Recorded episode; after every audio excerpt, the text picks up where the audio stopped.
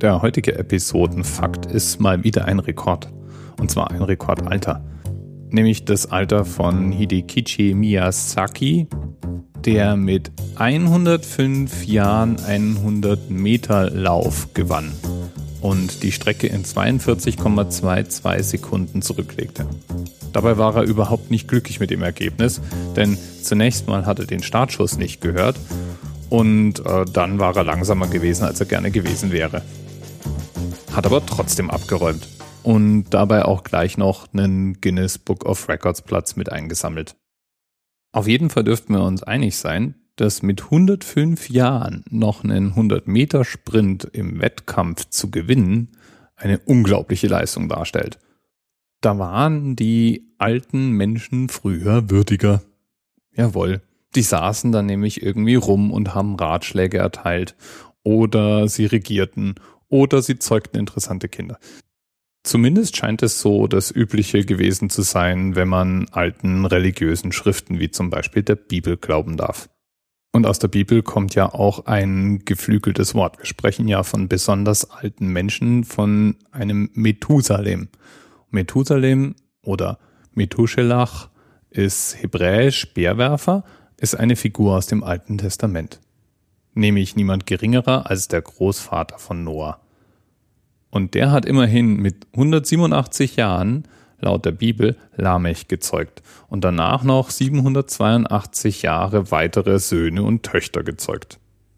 Insgesamt wurde damit also 969 Jahre alt und ist auch ein Rekordhalter, nämlich der älteste in der Bibel erwähnte Mensch überhaupt.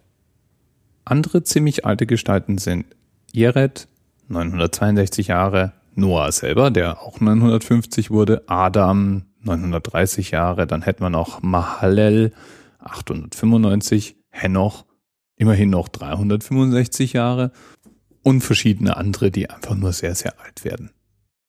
Mit dem Tod von Mose, der mit 120 Jahren Alter stirbt, begrenzt Gott gleichzeitig das Lebensalter für alle Menschen auf 120 Jahre. Für die meisten modernen Menschen ist es im Übrigen klar, dass diese hohen Altersangaben in der Bibel eher metaphorisch gemeint waren. Es ging eher drum, besonders viel Respekt zu zollen und auszudrücken, dass das besonders wichtige Figuren in der Bibel sind. Zumindest meinen das viele Bibelkundige und das ist auch die Deutung, die im Allgemeinen unsere Kirche annimmt. Andere mögliche Erklärungen gibt es aber auch. Zum Beispiel könnte der ein oder andere Zahlenwert ja durch einen Verschreiber zustande gekommen sein. Oder die Zahlensysteme haben sich verändert. Oder es handelt sich um symbolische Zahlen, zum Beispiel 3 mal 40, beides magische Zahlen und die ergeben die 120. Oder es könnten sich eigentlich um Monde handeln, also eine Altersangabe, die nicht auf Jahren, sondern auf Monden basiert. Und als in der Bibel irgendwann umgestellt wurde, hat man die Zahlen in den Geschichten trotzdem so beibehalten, wie sie denn vorher waren. Da würden dann aus Methusalems beeindruckenden Jahren plötzlich nur noch 78 Jahre werden.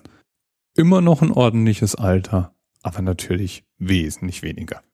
Die Theorie klingt prinzipiell mal gut, lässt sich aber nicht überall halten. Es gibt Beispiele in der Bibel, zum Beispiel Apashat, der würde dann, wenn man diese Formel anlegt und entsprechend umrechnet, mit knapp drei Lebensjahren seinen ersten Sohn zeugen ist jetzt auch eher unwahrscheinlich. Und dann gibt's natürlich noch die bibeltreuen Christen. Zum Beispiel verschiedene Evangelikale oder auch die Zeugen Jehovas, die sagen, die hohen Altersangaben in der Bibel sind wörtlich zu nehmen.